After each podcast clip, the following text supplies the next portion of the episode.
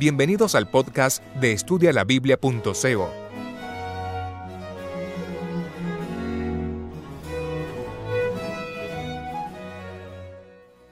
Estudio de Daniel capítulo 6.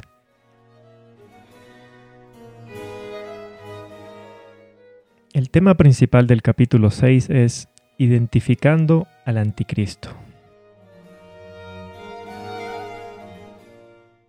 En el anterior capítulo, el capítulo 5, estudiamos la caída del imperio de Babilonia y la entrada de un nuevo reino.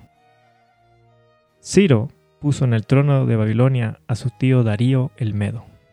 Es decir, en el capítulo 6 estamos en Babilonia, pero bajo el reino de los medos y persas.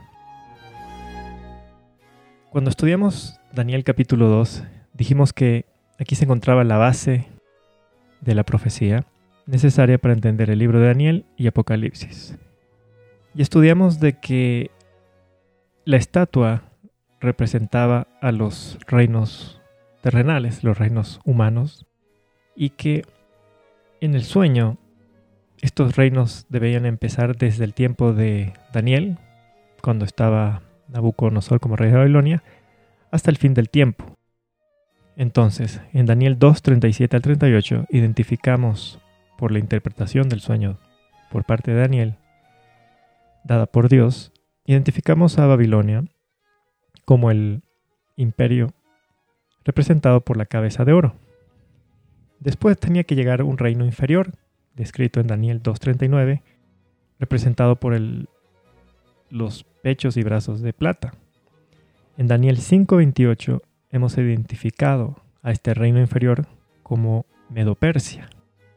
Entonces ya tenemos la base. Primero Babilonia, luego Medo-Persia, y después continúa el tercer reino, un cuarto reino, el reino dividido, y eventualmente el reino eterno de Dios, representado por la roca en Daniel 2.44. Entonces estamos en el reino inferior de plata, Medo-Persia. En los primeros cuatro versículos, Darío está organizando su gobierno y leemos que él pone a 120 sátrapas para que gobernasen en todo el reino. Y sobre estos sátrapas va a poner a tres gobernadores. Y sobre estos tres gobernadores puso a Daniel. Entonces, en la cabeza está el rey Darío, luego le sigue Daniel, luego tres gobernadores y debajo 120 sátrapas. Los sátrapas, por la envidia que es natural en todo ser humano, se volvieron enemigos de Daniel. Porque claro, Daniel no era ni medo ni persa y sin embargo estaba después del rey a la cabeza de, todos ellos. Y esto seguramente despertó la envidia natural en el ser humano. Vamos a leer en el libro Profetas y Reyes, en la página 397, el párrafo 1. El profeta ocupaba un puesto de mucha autoridad en el reino, y los malos ángeles temían que su influencia debilitase el dominio que ejercían sobre sus gobernantes.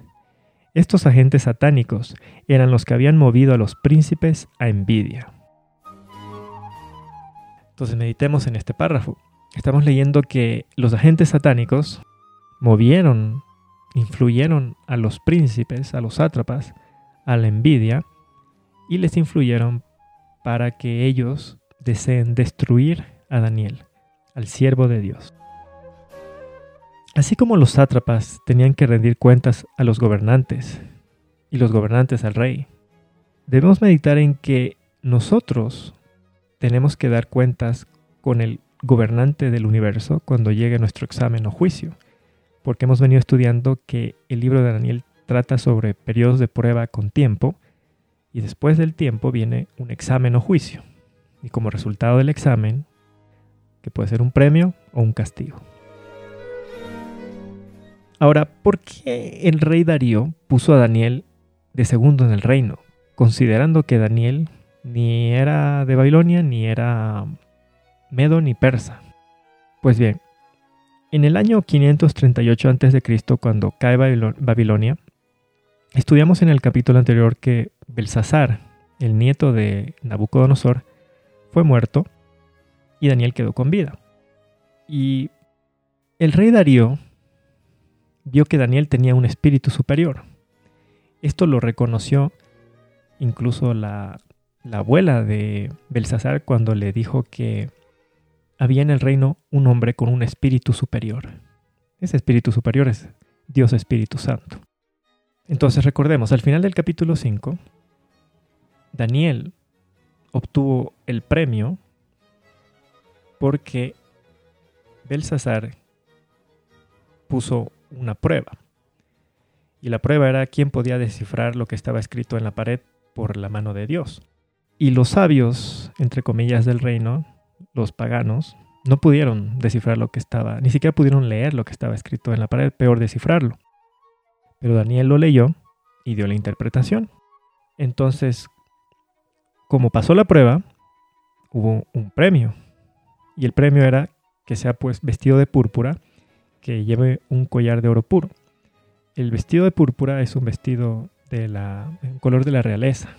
Entonces, cuando Darío llega a ocupar Babilonia, él tuvo que haberse enterado de todo esto.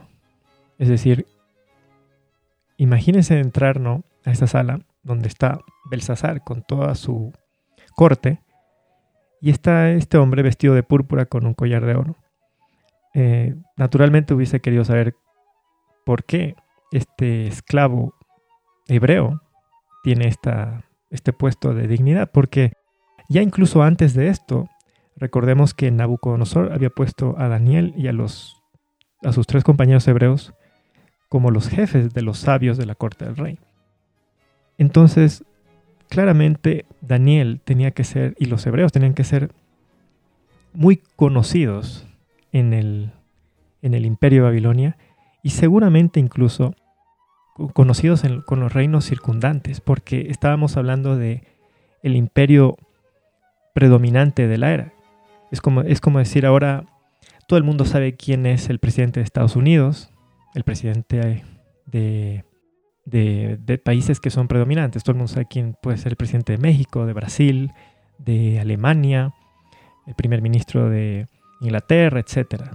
Y sabemos quiénes son también los allegados, las personas predominantes. Entonces, con certeza el mundo antiguo conocía quién era Nabucodonosor ¿Y quién eran los que estaban al lado de él? Eran Daniel y los jóvenes hebreos.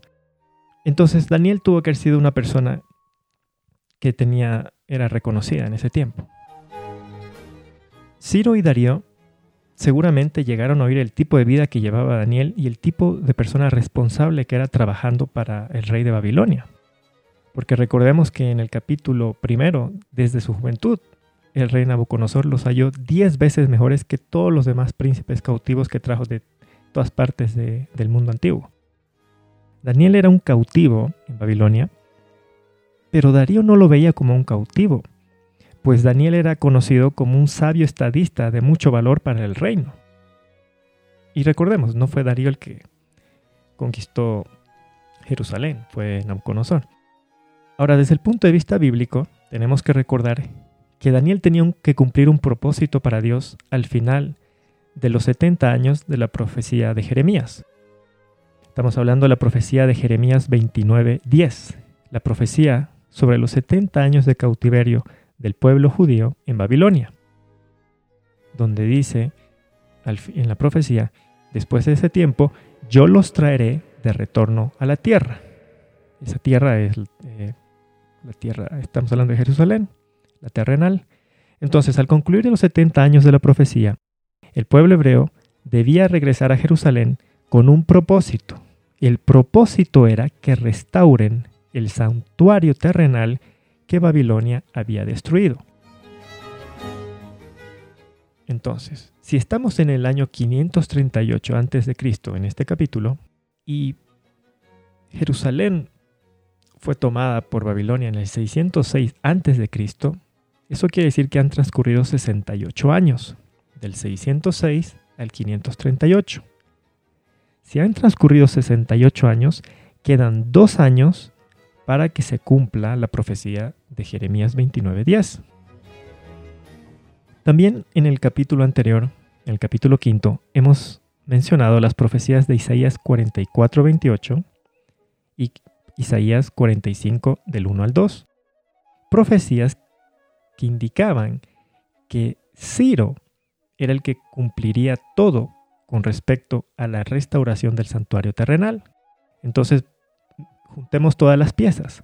Si Daniel tiene un puesto alto en el reino, conoce las profecías de Jeremías e Isaías, Daniel sabe que este hombre que acaba de llegar a tomar el imperio de Babilonia, que es Ciro, él sabe que este es el hombre que va a cumplir la profecía. Entonces Daniel puede utilizar su influencia para hablar con Ciro y decirle, mira lo que está escrito acerca de ti desde antes que hayas nacido. Sería algo tremendo, ¿no es cierto?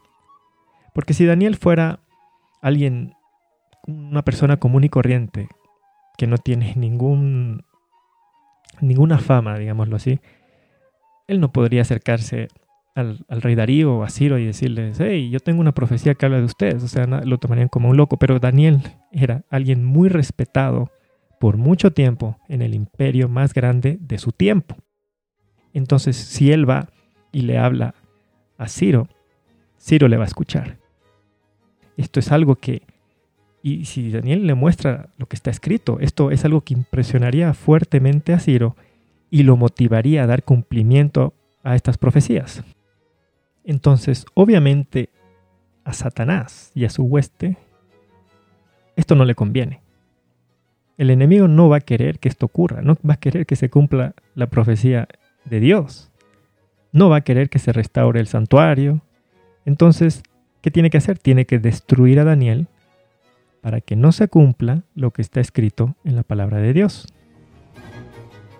Seguramente tanto Darío como Ciro llegaron a escuchar todo lo que el Dios de Israel había predicho en sueños a Nabucodonosor y también cómo todo aquello revelado en los sueños se llegó a cumplir. Incluso el hecho de que Nabucodonosor perdió la razón y quedó como un animal de campo. Seguramente todos en el reino sabían que Daniel fue el que interpretó los sueños y que el Dios de Israel se los había revelado. Entonces, los enemigos de Daniel, actuando como agentes de Satanás, porque están yendo en contra de los propósitos de Dios, ¿qué van a hacer? Van a planear algo en contra para que no se cumpla el propósito de Dios. Y el propósito de Dios es el fin del cautiverio judío y la restauración del santuario. ¿Por qué es tan importante la restauración del santuario? Esto lo vamos a estudiar cuando estemos cerca del capítulo 9, pero cuando uno estudia el ritual simbólico, lo que llega a entender es que si el santuario no es restaurado, entonces no puede haber justificación, no puede haber perdón de pecados y no puede haber Espíritu Santo como agente regenerador. Y si no hay Espíritu Santo como agente regenerador, el pueblo está sin aceptación, sin perdón y encima no tiene los frutos del Espíritu. De Gálatas 5, 22 al 23. Solo hay frutos de la carne. Esto es justamente lo que le conviene al enemigo. Es por todo esto que él no quiere que se restaure el sacerdocio y el santuario. Entonces, Satanás, utilizando a, la gente humana, a los seres humanos, desarrolla un plan para destruir al siervo de Dios, a Daniel. En el libro Profetas y Reyes, en la página 396, el párrafo 2, leemos que los honores otorgados a Daniel despertaron los celos de los principales del reino y buscaron ocasión de quejarse contra él, pero no pudieron hallar motivo para ello, porque él era fiel y ningún vicio ni falta fue en él hallado. Entonces vamos al versículo 5 de este capítulo. Estos sátrapas y gobernantes no encontraron ninguna corrupción en Daniel, ninguna tacha. Trataron de, de buscar algo con lo que pudieran ir a acusarlo ante el rey y decirle, mira, este es un hombre borracho. No, mira, este se anda, es un hombre que le gusta ir a tomar, a beber, que anda con mujeres, que hace esto, que roba, que miente, pero no hallaron ninguna tacha, ninguna falta en él. Como no encontraron ninguna corrupción en Daniel, entonces utilizaron el hecho de que era un hombre religioso y temeroso de Dios.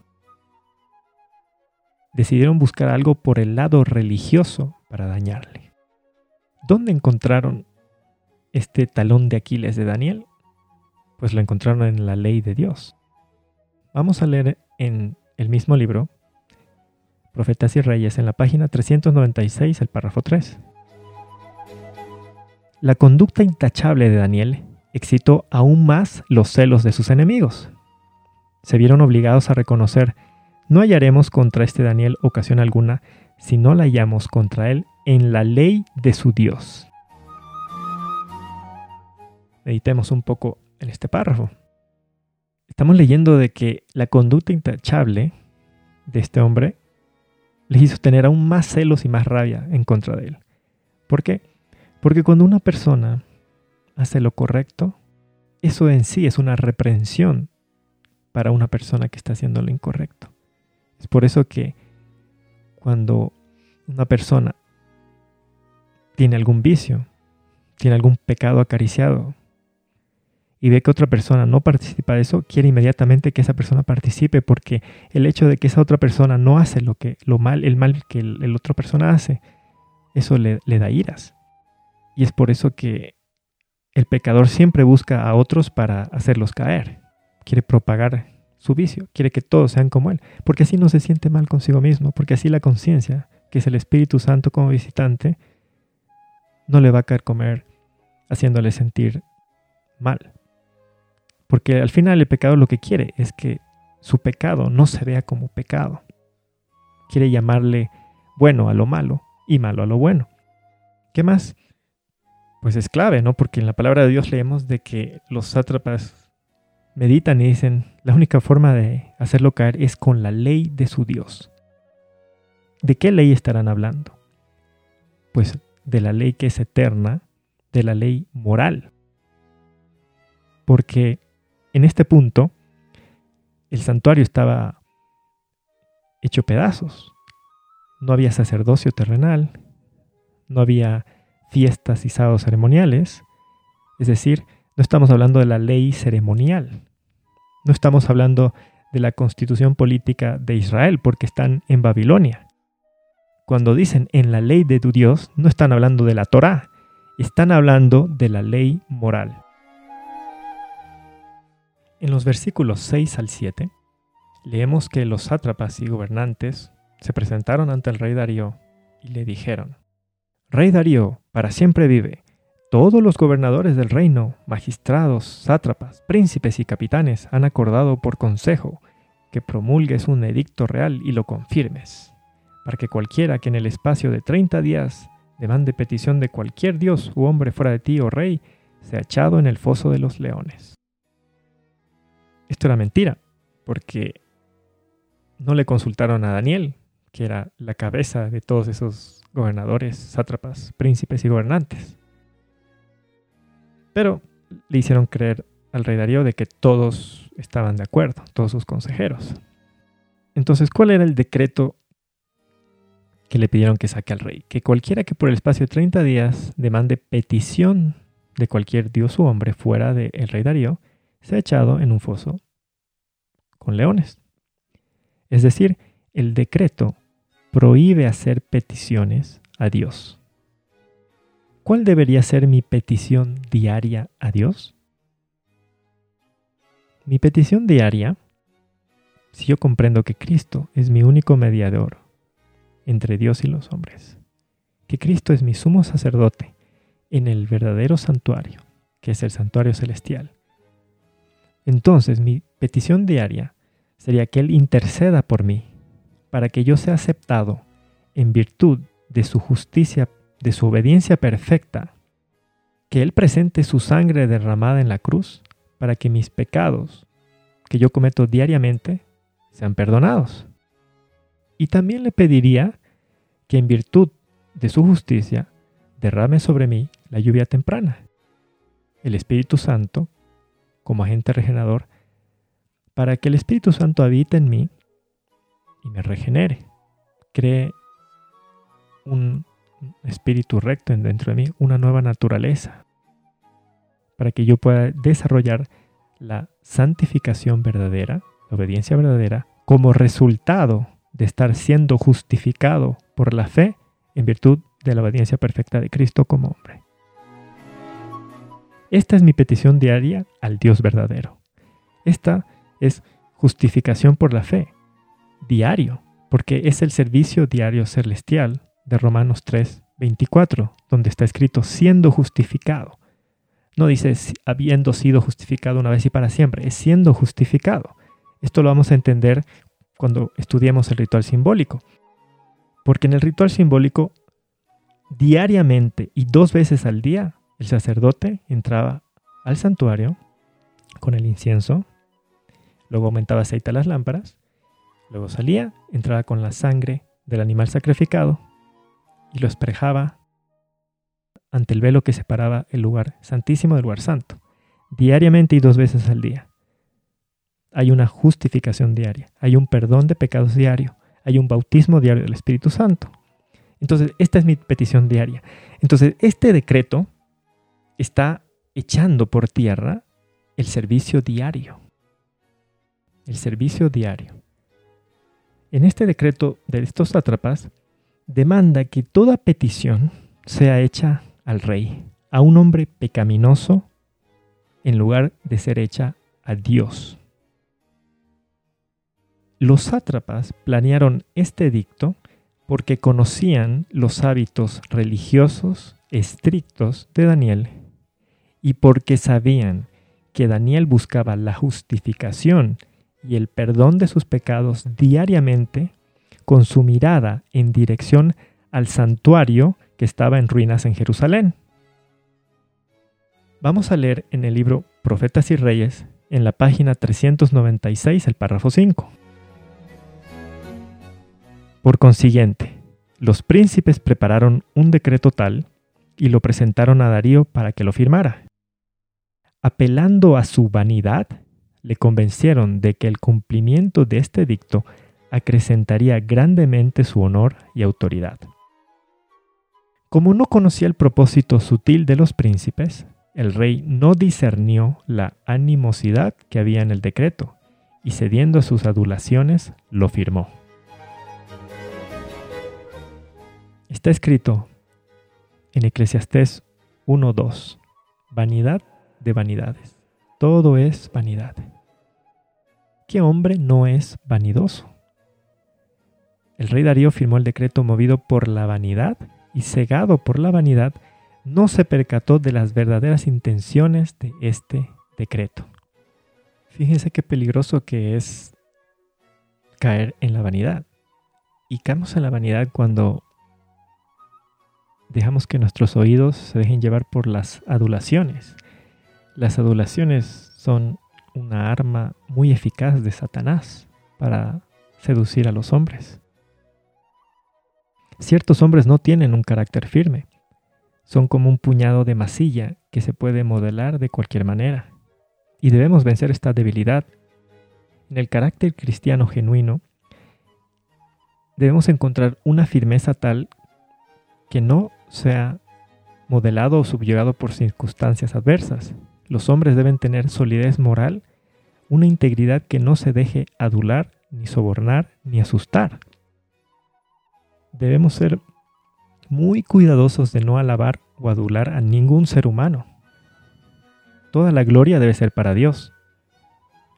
No debemos colocar delante de los siervos del Señor la tentación de la alabanza humana. Es Dios quien capacita a los hombres y las mujeres para realizar el bien. Él está detrás de cada obrero. Sin su poder el hombre es impotente. Esto es lo que ya deberíamos estar aprendiendo del libro de Daniel hasta este punto. Cuando Daniel fue presentado ante el rey Nabucodonosor en el capítulo 2, y él ya traía la revelación del sueño, ¿no estudiamos acaso que el rey quiso apelar al ego y la vanidad de Daniel, de Daniel y le dijo, ¿eres tú quien puede revelarme el sueño? Le estaba hablando a su ego, para que Daniel alce el pecho y diga, sí, yo puedo. Pero él no dijo eso.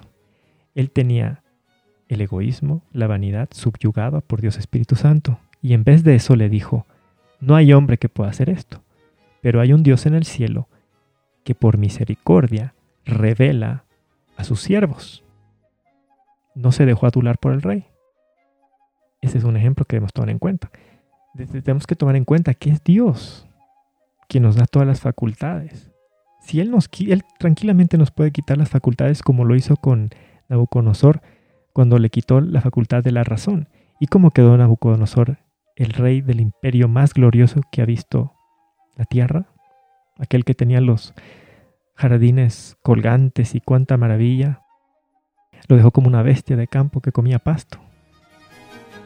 En un abrir y cerrar de ojos, le quitó solo una de sus facultades naturales y quedó como una bestia. Entonces, ¿de qué se puede gloriar el hombre si todo proviene de Dios? El rey Darío, movido por la vanidad y cegado por la vanidad, no se percató de que lo que estos sátrapas estaban intentando hacer era hacer caer a Daniel, a un hombre que Darío le tenía respeto y afecto. No se percató y firmó el decreto en los versículos 8 al 9, leemos que los sátrapas le pidieron al rey que ponga en vigencia el edicto y entonces el rey firmó el decreto. ¿Qué más tenemos que rescatar en este capítulo? Yo quiero que meditemos en que la ley de Dios no se puede abrogar. La ley de los medos y persas no se podía abrogar.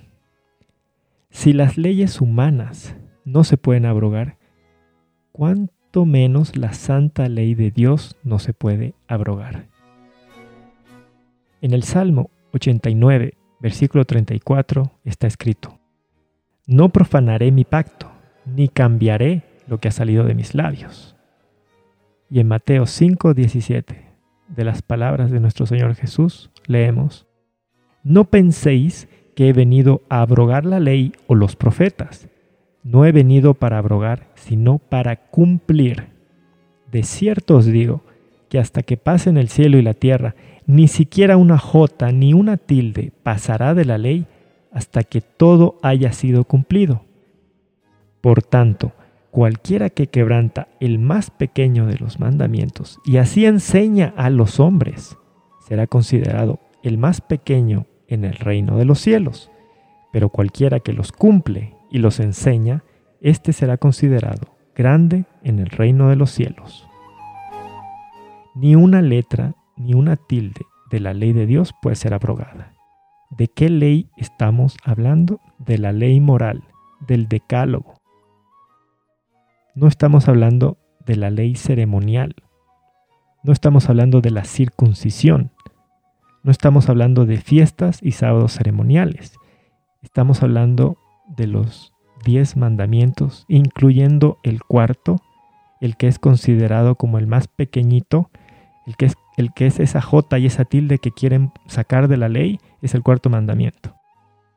Pero está escrito Cristo no vino a abrogar el cuarto mandamiento, ni ningún otro mandamiento de la ley moral, porque esta es la ley que define lo correcto de lo incorrecto, qué es pecado, el rey Darío no discernió la, animosidad que había en el decreto. No se, no se puso a pensar que era extraño que Daniel no estaba ahí presente para confirmar este decreto. En otras palabras, el rey no investigó sobre este asunto. Él simplemente se sintió halagado y firmó como si nada. El enemigo estaba detrás del decreto con el propósito de destruir a Daniel para que no haya quien le diga a Ciro que él estaba en la profecía para cumplir la reconstrucción del santuario. Vamos a leer en el libro Profetas y Reyes, en la página 397, el párrafo 1. Los enemigos de Daniel salieron de la presencia de Darío regocijándose por la trampa que estaban ahora bien preparada para el siervo de Jehová. En la conspiración así tramada, Satanás había desempeñado un papel importante.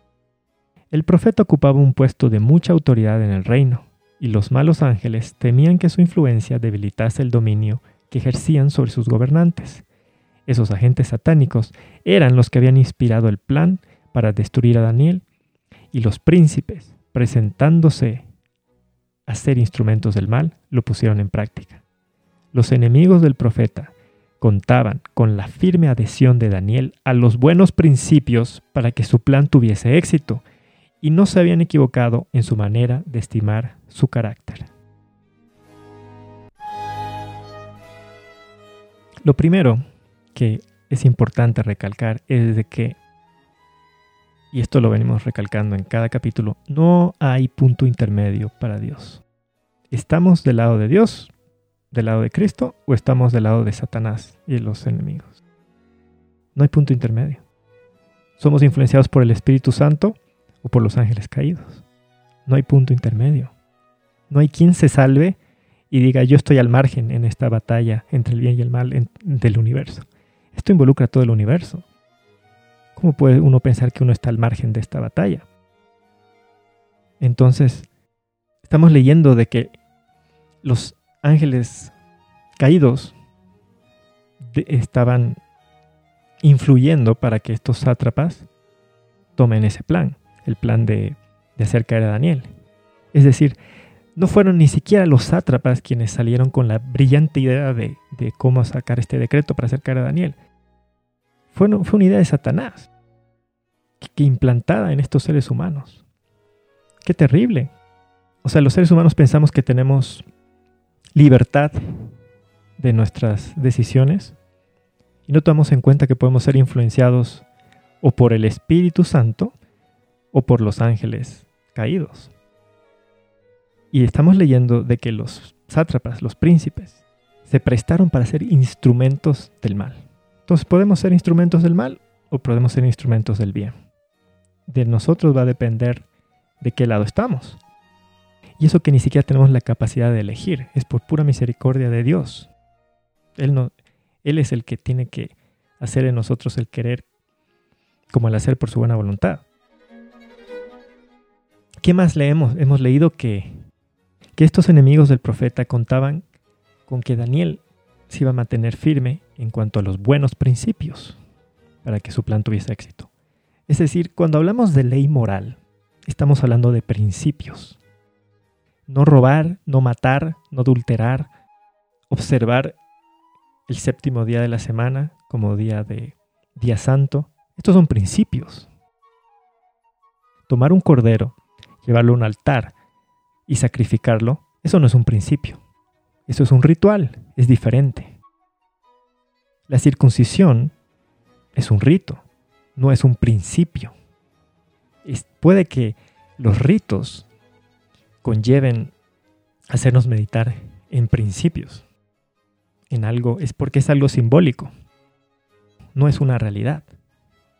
En cambio, no matar, no robar, eso no es un símbolo. El cuarto mandamiento no es un símbolo. Ningún mandamiento es un símbolo. Es un principio. Entonces, los sátrapas estaban confiando en que Daniel iba a seguir los principios, la ley, como lo dije, como está escrito en la Biblia. Iban a hallar algo en la ley, en los principios, en la ley moral, en aquello que forma nuestro carácter, ¿Qué objetivo tenía este decreto? Pues lo que venimos analizando, eh, tenía el objetivo de destruir a Daniel y que no se cumpla lo que estaba escrito en las Sagradas Escrituras. Hemos analizado que perdona, oh Jehová, mi pecado es la petición más importante para el hombre. Esto es el servicio diario. Este decreto estaba echando por tierra el servicio diario celestial al prohibir hacer peticiones a Dios. ¿Cuál es mi petición diaria? Leamos en Salmos 25, 18. Mira mi aflicción y mis afanes, perdona todos mis pecados. Salmo 79, versículo 9. Ayúdanos, oh Dios, salvación nuestra, por causa de la gloria de tu nombre. Líbranos, expía nuestros pecados por amor de tu nombre. Podemos leer Joel 2.17, Números 14, 19, Deuteronomio 21, 8, Primera de Reyes 8.30, ¿Cuál es nuestra petición más importante? Nuestra petición diaria es, Jehová, perdona mi pecado. Justifícame en virtud de la obediencia perfecta de Cristo. Perdona mi pecado en virtud de su sangre derramada en la cruz. Concédeme al Espíritu Santo. Crea un espíritu recto dentro de mí. No quites de mí tu Santo Espíritu. Esto es lo que oraba el rey David. Porque él tenía bien claro que un hombre no es justificado y perdonado para siempre. Un hombre no recibe al Espíritu Santo para siempre y ya se vuelve santo, incapaz de pecar. Porque el rey David fue ungido con el Espíritu Santo y sin embargo se enamoró de una mujer casada, adulteró con ella y luego mandó matar a su marido. Él tenía bien claro de que uno no, no es justificado, perdonado y recibe el Espíritu Santo una, vez, una sola vez y para siempre. Esto es una cuestión diaria. Él diariamente oraba, crea un espíritu recto en mí, no quites de mí tu Santo Espíritu. Cambia mi corazón de piedra por un corazón de carne. Esto, esto es la petición diaria y esto es lo que estaba quitando, queriendo quitar el decreto de, de Satanás.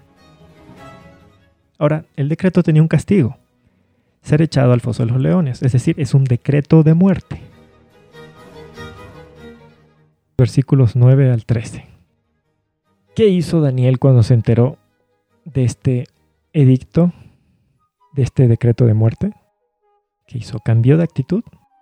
¿Entró, se escondió para hacer sus peticiones a Dios, para que nadie lo vea y nadie lo acuse? No. Daniel no cambió de actitud. A la hora indicada, abrió las ventanas, se postró de rodillas y oró como lo solía hacer siempre y diariamente. Vamos a leer en el libro Profetas y Reyes, en la página 397, el párrafo 2. Él, Daniel, reconoció prestamente el propósito del maligno que habían tenido al fraguar el decreto, pero no cambió su conducta en un solo detalle. ¿Por qué dejaría de orar ahora cuando más necesitaba hacerlo? Antes renunciaría a la vida misma que a la esperanza de ayuda que hallaba en Dios.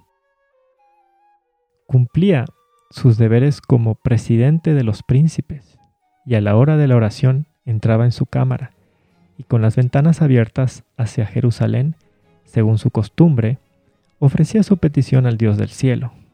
No procuraba ocultar su acto, aunque conocía muy bien las consecuencias que tendría su fidelidad a Dios. Su ánimo no vaciló no permitiría que aquellos que maquinaban su ruina pudieran ver siquiera la menor apariencia de que su relación con el cielo se hubiese cortado. En todos los casos en los cuales el rey tuviese derecho a ordenar, Daniel le obedecería, pero ni el rey ni su decreto podían desviarle de su lealtad al rey de reyes. Vamos a meditar en este párrafo. La pregunta que se hace, que se formula es, ¿por qué dejaría de orar ahora cuando más necesitaba hacerlo? Por naturaleza, los seres humanos somos miedosos.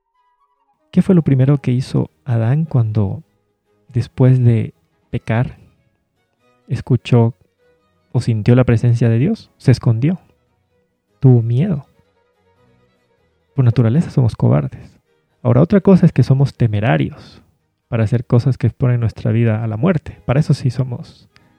Pero es muy diferente ser valiente a ser temerario. Daniel sabía que por naturaleza él era cobarde. ¿Dónde podía hallar el don sobrenatural del valor, de la lealtad a Dios? Pues la única forma de tener lealtad a Dios y tener valor, pero el valor bíblico, es que Dios Espíritu Santo implante esa semilla en el ser humano para que el ser humano la desarrolle con su propio esfuerzo. Entonces, para eso hay que hacer una petición a Dios. Hay que rogar que Cristo cumpla su promesa de enviar al consolador, que el consolador venga a habitar en mí y me dé capacidad para amar, que me dé fe, que me dé lealtad, que me dé valor. Valor de no sucumbir ante el miedo de que hay un decreto de muerte que si yo hago una petición a Dios, me van a echar a un foso de los leones. Entonces, ¿cómo dejaría de orar Daniel ahora cuando más necesitaba hacerlo? Cuando más necesitaba la fortaleza de Dios. Hemos visto que cada vez que había una crisis, en el capítulo primero, en el capítulo segundo, en el capítulo tercero, ¿qué hacía Daniel y los jóvenes hebreos? ¿Postrarse de rodillas y pedirle, hacer una petición a Dios. Ahora estaba ante una crisis. ¿Y qué iba a hacer? Necesitaba buscar a Dios. Pero la siguiente parte del, del párrafo que hemos leído es la que me gustaría que meditemos en ello.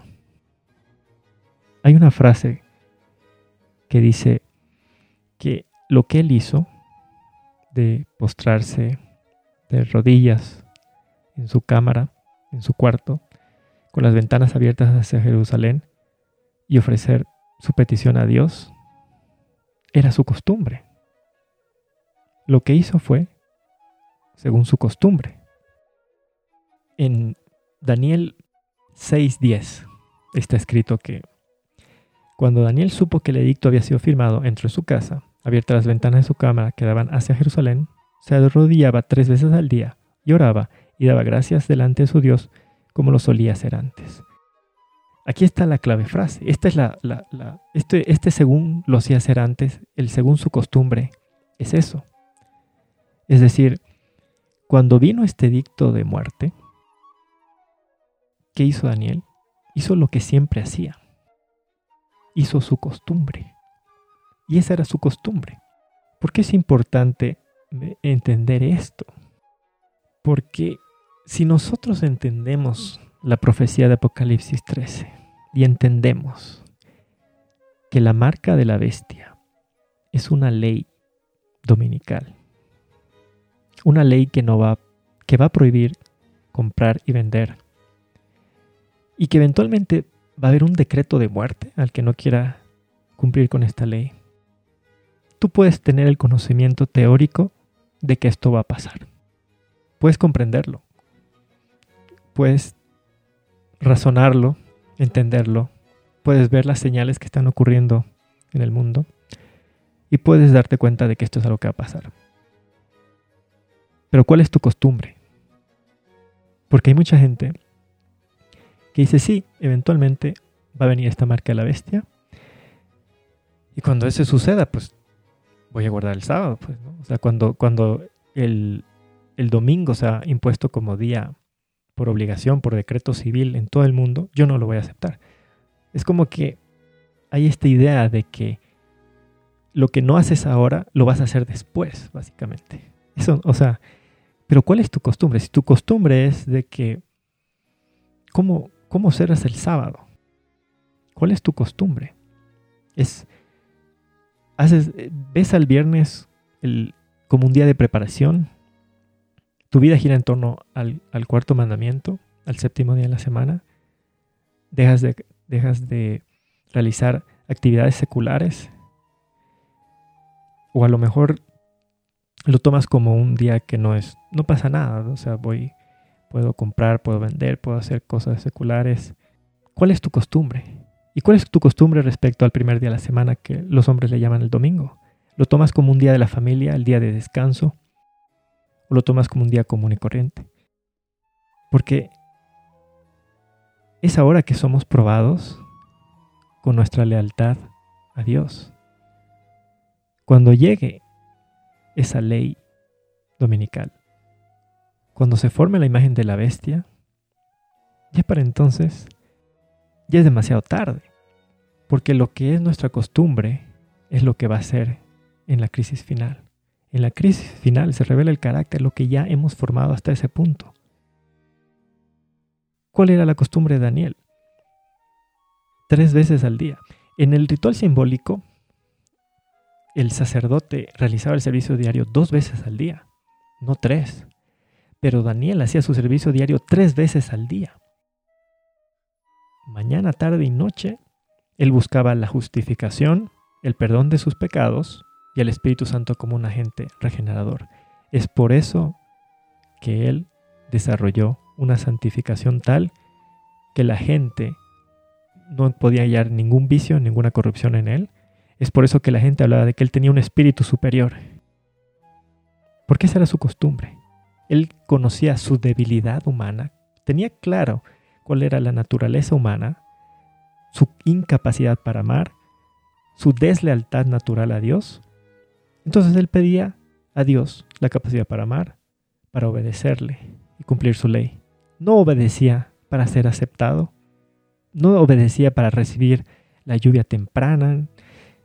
Él obedecía como resultado de estar siendo justificado en virtud de una justicia ajena. Que en ese tiempo era una promesa, porque Cristo todavía no había venido a la tierra y desarrollado esa obediencia. No había derramado la sangre en virtud de la cual sus pecados podían ser perdonados. Entonces él tenía una justificación y un perdón en promesa. Pero el Espíritu Santo sí era una realidad, porque su santificación, su obediencia era una realidad. Entonces, lo que tenemos aquí es que los sátrapas fueron a espiarlo. ¿No es verdad? En los versículos, en el versículo 11 leemos que, le estaban espiando cuando eh, Daniel estaba orando. ¿Qué quiere decir esto? Esto quiere decir que ellos ya lo habían estado espiando de antes y por eso planearon el edicto. Es decir, hemos leído que cuando no hallaron ninguna corrupción, ningún vicio en él, se dieron cuenta de que tenían que atacarlo por el lado del religioso, entonces empezaron a espiarlo, a observarlo, a ver qué hacía. Y se dieron cuenta que él tres veces al día se ponía de rodillas, con su vista hacia Jerusalén, hacia donde estaba el santuario, y hacía su petición a Dios. Ahora, ¿por qué él hacía? Porque a lo mejor podemos pensar, bucha, entonces yo también tendré que ponerme de rodillas y, agarrar un agarrar un compás y ver dónde queda Jerusalén y poner, o sea, esto vamos a entenderlo más cuando lleguemos al capítulo 7, pero Daniel en este momento tenía en vista todo lo terrenal. La Jerusalén terrenal, el santuario terrenal. Él no estaba viendo más allá del símbolo. Él no estaba él no tomaba en cuenta que ese santuario era un modelo del verdadero. Porque si lo hubiese entendido eso, entonces él no hubiese puesto su mirada en Jerusalén. Pero, pero él miraba a Jerusalén porque decía, allá está ese santuario destruido, allá es donde está el sacerdocio y allá es donde yo soy justificado y perdonado. Y él no entendía que eso era un modelo, era un símbolo y que apuntaba hacia un verdadero sacerdocio, hacia un verdadero santuario. Todavía no lo entiende pero más adelante lo va a entender. Y esto está escrito para que también las personas que leemos el libro de Daniel podamos entender, porque muchos de nosotros tenemos puestos nuestra mirada también en el Israel terrenal, en el santuario terrenal, en el ceremonial, y Dios quiere llevarnos al original, al verdadero. Entonces, después de que los sátrapas confirmaron que, a pesar del edicto, Daniel hizo lo que hacía según su costumbre, que era hacer peticiones a Dios. Ahí recién van donde el rey Darío y lo que hacen es recordarle el decreto. Le dicen, hey, has sacado este decreto que dice que no hay que hacer peticiones a, ningún otro Dios o hombre que no sea tú. Y hay un castigo. Le hacen recuerdo del castigo, a la desobediencia. ¿Dónde más hemos visto esto? Hemos visto exactamente la misma conducta con los sabios que fueron a, Nabucodonosor en el capítulo 3 a decirle, hey, tú has dicho que el que no se postre ante esta estatua, ante esta imagen, este, va a ser echado al horno de fuego. Y resulta que estos tres jóvenes hebreos no lo hacen. Es la, la, misma conducta. ¿Por qué? Porque es el mismo espíritu. El espíritu, un espíritu satánico. ¿Cuál fue la respuesta del rey? Verdad es, conforme a la ley de Media y Persia, la cual no se abroga la ley de los medios y persas no se abroga. Pero hay hombres que dicen que la ley de Dios, la ley moral, los diez mandamientos fueron clavados en la cruz. Una vez que los agentes satánicos, estos hombres le recordaron el edicto al rey, ahí recién le acusan a Daniel. Leamos en Profetas y Reyes en la página 398, el párrafo 1. Durante todo un día, los príncipes vigilaron a Daniel. Tres veces le vieron ir a su cámara, Tres veces oyeron su voz elevarse en ferviente intercesión para con Dios. O sea, otra cosa que hay que rescatar es que Daniel oró en voz alta. Él pudo haberse encerrado y orar calladito, o, ni siquiera pronunciar palabras como generalmente uno ora, ¿no es cierto? Con, cuando uno ora eh, en su cuarto en silencio, uno no, no se pone a hablar en voz alta generalmente, uno, uno ora mentalmente. Y él pudo haber hecho esto. ¿no es cierto? Se puede haber encerrado con llaves, cerrar las ventanas y calladito, eh, mentalmente orar. Pero no, abrió la ventana y oró en voz alta. ahora que los sátrapas le hacen la acusación contra Daniel, recién ahí es que el rey Darío se da cuenta de cuál era el verdadero propósito del decreto. Se da cuenta que ha caído en una trampa preparada contra Daniel, pero ya es demasiado tarde. El rey se da cuenta de que con este decreto a los sátrapas no le interesaba realmente el honor de Darío, sino su propio honor de ellos. Ahí se da cuenta de lo terrible que fue dejarse influenciar por la vanidad. Vamos a los versículos 14 al 15. Entonces al rey Darío le pesó de, en gran manera darse cuenta de su horror y de la trampa en contra de Daniel. Y leemos que hasta la puesta del sol él estuvo ahí estudiando las leyes de Medo, de Medo Persia para ver cómo librarle. Pero no hallaba cómo, porque la ley de los medos y persas no se podía abrogar. Entonces los sátrapas le rodearon y le dijeron, ningún edicto que el rey confirme puede ser abrogado. Entonces el rey tuvo que cumplir la ley. ¿Cuánto más la ley de Dios se tiene que cumplir y no puede ser abrogada? ¿Cuánto más que la, que la ley de un hombre, de un imperio que ya está, se vino y se fue, que solo apenas ya hay ruinas del imperio Medo-Persia. ¿Cuánto más la ley de Dios que la ley de los hombres? En los versículos 16 al 18, como la ley de Medo-Persia no podía ser abrogada ni cambiada de ninguna manera, ¿qué tuvo que hacer el rey? Dio la orden y tuvo que mandar a echar a Daniel al foso de los leones. ¿Y qué le dice el rey? Le dice, que te libre el Dios tuyo y le dice tu Dios a quien tú continuamente sirves. Ojo con, cómo se expresa, le dice continuamente, el continuo. Vamos a ver más adelante acerca de un imperio que, dice que proféticamente tenía que hacer, echar por tierra el continuo. Bueno, aquí le está diciendo el rey Darío, a quien tú continuamente sirves, continuamente, el servicio diario. El rey conocía los hábitos continuos de Daniel. Justificación continua, perdón de pecados continuo, bautismo del Espíritu Santo continuo, diariamente, tres veces al día. Daniel prefirió morir antes que pedirle peticiones y perdón de pecados a un hombre. Ojo con eso. Daniel prefirió morir antes que hacer la petición de de que, sus pecados sean perdonados a un hombre. ¿Cuántos seres humanos hoy en día van a buscar y hacer la confesión de sus pecados a un hombre? Daniel prefirió la muerte antes que dejar de hacer su servicio diario. Prefirió la muerte antes que dejar de recibir el bautismo diario del Espíritu Santo.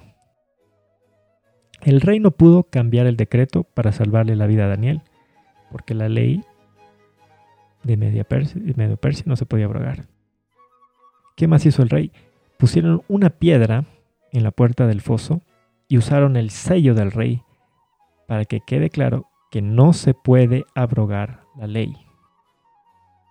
Entonces meditemos en esto. Dios, para poder salvarnos, ya que su ley no puede ser abrogada, ni cambiada, ni disminuida, ni, ni hecha más suave, Él permitió que su Hijo se levante del trono que comparte con él, permitió que la divinidad de su Hijo sea revestida con humanidad y aceptó la decisión de Cristo de vivir una vida perfecta que nosotros no podemos vivir. Y aceptó la decisión de Cristo de morir como hombre por todos nosotros. Luego, como la ley de Dios no puede ser abrogada y la paga del pecado es muerte, Romanos 6, 23, y esta muerte es la que está escrito que es muerte segunda, Apocalipsis 21, 8, porque no es la muerte que todos los seres humanos experimentan, que es como un sueño, como un descanso. Estamos hablando de que la paga del pecado es muerte y muerte segunda. Es una muerte eterna, que sea como si nunca hubiese sido. Entonces, como la ley de Dios no puede ser abrogada, y la paga del pecado es muerte y muerte segunda, él ejecutó la sentencia sobre su Hijo amado. ejecutó la sentencia de muerte segunda, porque la paga del pecado es muerte, es muerte segunda. Porque hay gente que dice, no, no, no, no, es que Cristo no pudo haber experimentado la muerte segunda porque hubiese desaparecido para siempre. ¿Cómo resucitó, pues? Pero la paga del pecado es muerte. La sentencia que tenía que sufrir Cristo era muerte segunda, Apocalipsis 21.8. No puede ser la muerte primera. Ahora, si ustedes quieren hallar una explicación científica cómo él sufrió la muerte segunda y resucitó, lo lamento, pero eso no está revelado. Y como no está revelado, yo no lo puedo explicar. Ese es un misterio que se lo dejo a Dios. Pero lo que sí está escrito es que Romanos 6, 23, Apocalipsis 21, 8, la paga del pecado es muerte. Y eso fue lo que tenía que sufrir Cristo, porque eso es lo que nos merecemos nosotros. Esa es la sentencia que recae sobre la cabeza de cada, un, de cada ser engendrado en este planeta Tierra. Y esa ley no puede ser abrogada. En Mateo 27, 66, también pusieron una piedra en la tumba del Señor Jesús y lo sellaron con el sello romano para que nadie se atreva a mover esa piedra. Es lo mismo que pasó con Daniel.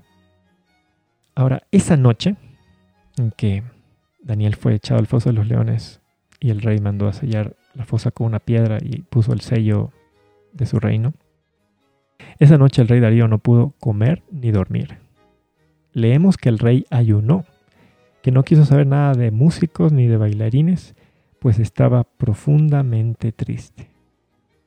Profundamente triste. Es decir, tenía un afecto por Daniel. Porque Daniel era una persona, era un verdadero cristiano. Hemos leído que él se consideraba un representante de Dios en la tierra. Así fue criado por sus padres. Es por eso que le pusieron ese nombre. Daniel, recordemos, significa Dios es mi juez. Sus padres querían que él tenga eso en mente en el, cuando él fuese llevado cautivo a Babilonia, porque sus padres conocían la profecía. Esto lo hemos analizado en la introducción al capítulo de Daniel. Vamos a los versículos 19 al 23. El rey Darío se levantó bien temprano, al alba, y corrió al foso de los leones. Corrió.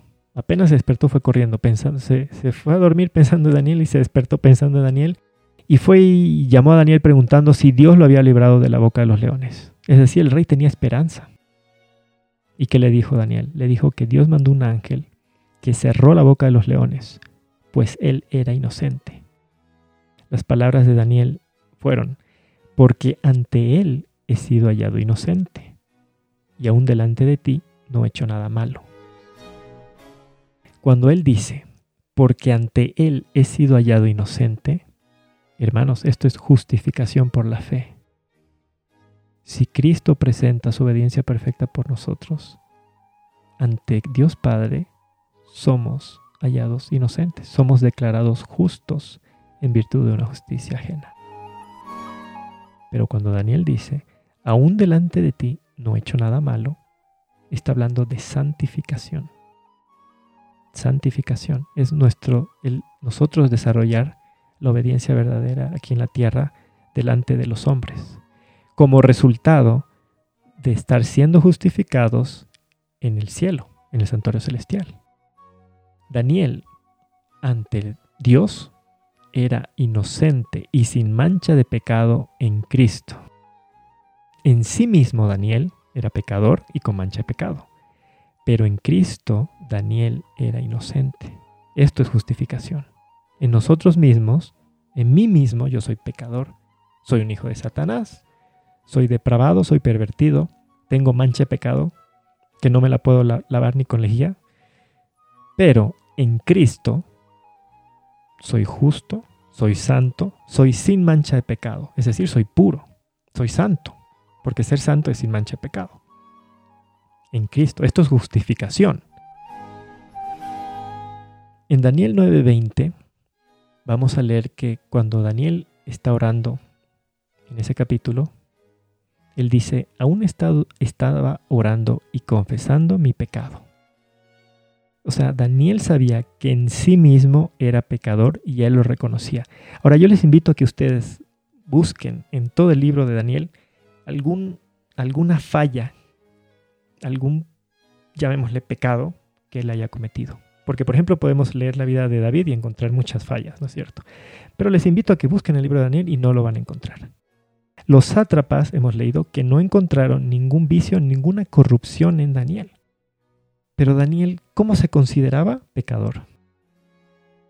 Un verdadero cristiano siempre va a tener en mente que en sí mismo es pecador. Así no lleve el acto, así no, no cometa el acto por naturaleza, por intenciones, deseos, por inclinaciones pecador. Y esto lo tenía claro Daniel y por eso él se consideraba pecador. Él no andaba sacando pecho y diciendo, ya soy perfecto, ya, ya soy justificado delante de Dios, no puedo cometer pecado. O sea, él no se consideraba no pecador, no caminaba como si fuera un ángel que solo está esperando que se lo lleven, puff, al cielo.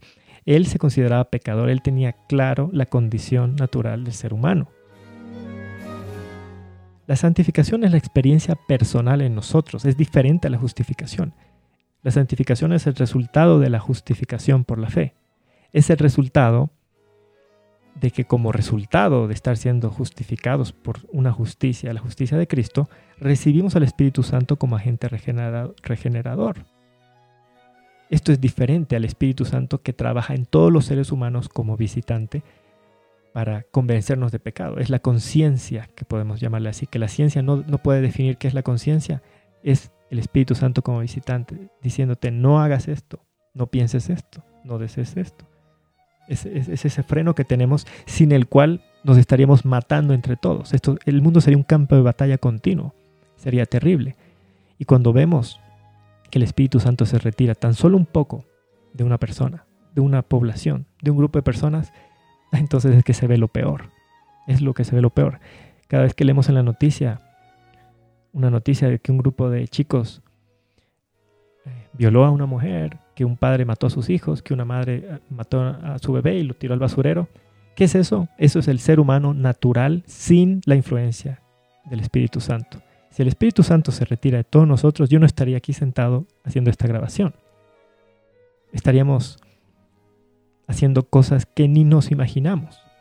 Y Daniel lo tenía esto claro. Por eso él tres veces al día hacía su petición a Dios y rogaba por el Espíritu Santo. Y la gente también veía ese resultado en él y por eso decían que él tenía un espíritu superior en todo el reino. Eso deberíamos nosotros anhelar, pero no anhelarlo para que andemos hechos los santos y eso, eso es otra cosa que no tiene nada que ver con la santificación. Eso es puro, es una santificación espuria, es puro orgullo, es echar es, demostrar que le odiamos a Cristo porque odiamos su obediencia, odiamos el hecho de que su vida perfecta suplanta mi vida imperfecta, porque para eso hay que reconocer que mi vida es imperfecta, que soy imperfecto, que soy pecador. Y reconocer eso es imposible, pero para Dios todo es posible. Solo el Espíritu Santo puede convencernos de pecado, de que somos pecadores desde el momento en que somos engendrados.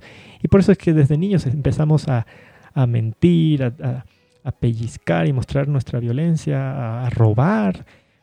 Eso, esto no es algo que se le enseña a un niño, esto es algo que a la serpiente cuando nace nadie le enseña a empezar a morder. Eso está ya en la naturaleza de la bestia. Es gracias al Espíritu Santo que podemos obrar para bien, dejar de hacer el mal, abandonar la práctica del pecado y obedecer la ley, porque Él viene a subyugar nuestra naturaleza pecaminosa, nuestra inclinación al mal, subyuga, no erradica, que no es lo mismo subyugar y erradicar. Porque si lo erradicara, entonces yo podría dejar de ser pecador y en mí mismo, sin necesidad de Cristo, sin necesidad de justicia, la justicia perfecta de Cristo, yo podría ser justificado en mí mismo. No para qué necesito a Cristo, solo necesito que el Espíritu Santo venga, erradique mi naturaleza pecaminosa, mi egoísmo, mi falta de amor y ya, en mí mismo soy santo, llévenme al cielo, por favor. Pero no, el Espíritu Santo subyuga subyuga mi egoísmo, mi depravación, mi naturaleza pecaminosa, mi inclinación al mal, y siembra los frutos de Galatas 5, 22 al 23. Crea en mí una nueva naturaleza semejante a la de Cristo, una nueva naturaleza que puede desarrollar la santificación verdadera como resultado de la justificación por la fe. Es por esto que Santiago, en Santiago 2.17, dice que la fe sin obras está muerta. Las obras no nos salvan, pero las obras dan testimonio de nuestra fe, dan testimonio de que estamos siendo justificados en virtud de la justicia perfecta de Cristo, de una aceptación que es en Cristo y por Cristo. Pasando al versículo 23, el rey se alegró y ordenó que saquen a, Daniel del foso de los leones. En el versículo 24 leemos que el rey que hizo mandó traer a los sátrapas que acusaron a Daniel y demandó que ellos, junto con sus hijos y sus mujeres, fuesen echados al foso de los leones. El rey hizo esto porque sabía que ellos fueron movidos por celos y envidia, y además porque demostraron que eran cínicos, no les interesaba la gloria de Darío, sino su propia gloria. Ellos querían sacar a Daniel para quedar ellos de cabeza. Era envidia, era celos. No era porque ellos querían buscar la gloria del rey Darío. ¿Qué lección tenemos que sacar de, esto, de este punto? Es que nuestras decisiones pueden influir negativamente en los que están alrededor nuestro. Porque vemos que los sátrapas maquinaron esto, pero el castigo lo sufrieron hasta los hijos y las mujeres. Toda la familia murió por la envidia de los, las cabezas, de los líderes de la familia. ¿Dónde más tenemos que entendemos esto? Si consideramos el libro de Génesis, todo este mal que hay en el mundo se originó como consecuencia del pecado de los primeros padres de la raza humana, de Adán y Eva. Ninguno de nosotros estuvo allí cuando Adán y Eva comieron del fruto prohibido. Pero ¿nos afecta o no nos afecta? Nos ha afectado su decisión. Su pecado, como resultado, tenemos una naturaleza pecaminosa, tenemos una inclinación al mal, no podemos obedecer la ley de Dios, odiamos la ley, odiamos a Dios, y la ley nos demanda que amemos a Dios y que amemos a nuestro prójimo. Es un imposible en contra de nuestra naturaleza. Estamos sufriendo las consecuencias de una de, nuestros primeros padres. Entonces, eso es la justicia, porque eso es lo que le manda la ley pero también está la misericordia. Y la misericordia es que, así como que por el pecado de el primer Adán, un pecado en el que no formamos parte, podemos ser justificados en virtud de una vida, de una obediencia que no hemos experimentado. Estamos bajo condenación por un pecado que no hemos participado, pero podemos ser justificados por una obediencia que no hemos participado. Porque yo no le ayude a Cristo a, guardar la ley, a guardar el, cuarto mandamiento, el primero, el séptimo. Yo no le ayudé, yo no estaba allí, así como yo tampoco estaba allá cuando, cuando Adán comió del fruto prohibido. Es por eso que el apóstol Pablo dice en Romanos 5:19, porque así como por la desobediencia de un hombre los muchos fueron constituidos pecadores, así también por la obediencia de uno los muchos serán constituidos justos.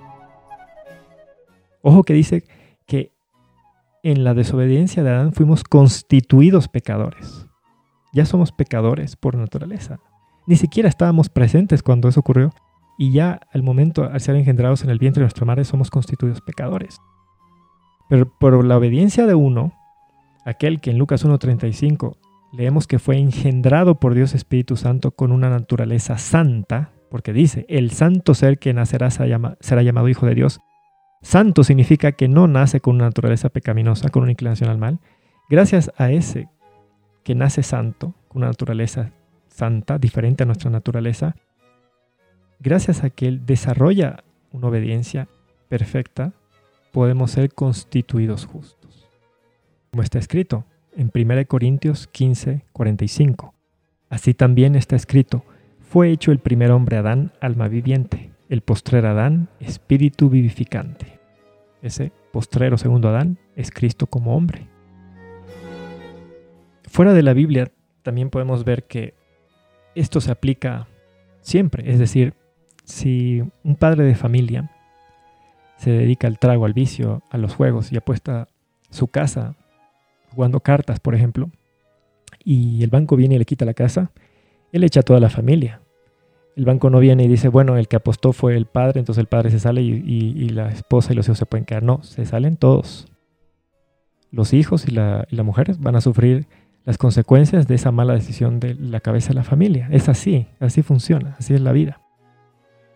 Y así le ocurrió a los sátrapas que fueron echados al foso de los leones con sus hijos y con sus mujeres. Cuán importante es que tomemos en cuenta las decisiones que tomamos en nuestra vida diariamente, ¿no es cierto? Hay que ser conscientes de lo que hablamos, de lo que decimos, de lo que hacemos, ya que nuestras decisiones van a afectar a, todas nuestras a nuestra familia, a las personas a nuestro alrededor. Si yo, una persona se vuelve alcohólica, eso afecta a toda la familia, no solo a esa persona. Entonces nuestras decisiones, nuestras acciones afectan a toda, a toda la familia, a, a todos los que están a nuestro alrededor. Para finalizar, vamos a los versículos 25 al 27. Lo que aquí tenemos es la conversión del rey Darío.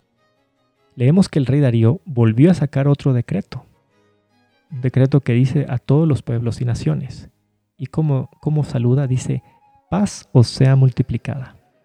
Este es el mismo saludo que leímos de Nabucodonosor en el capítulo cuarto. Es el saludo de un rey convertido.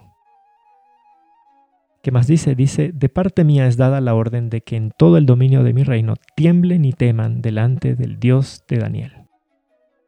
Es cierto que no dice mi Dios, pero reconoce que el reino terrenal de él iba a desaparecer y que el único que no iba a desaparecer era el reino eterno de Dios, pues continúa diciendo, su reino es un reino que no será destruido y su dominio dura hasta el fin.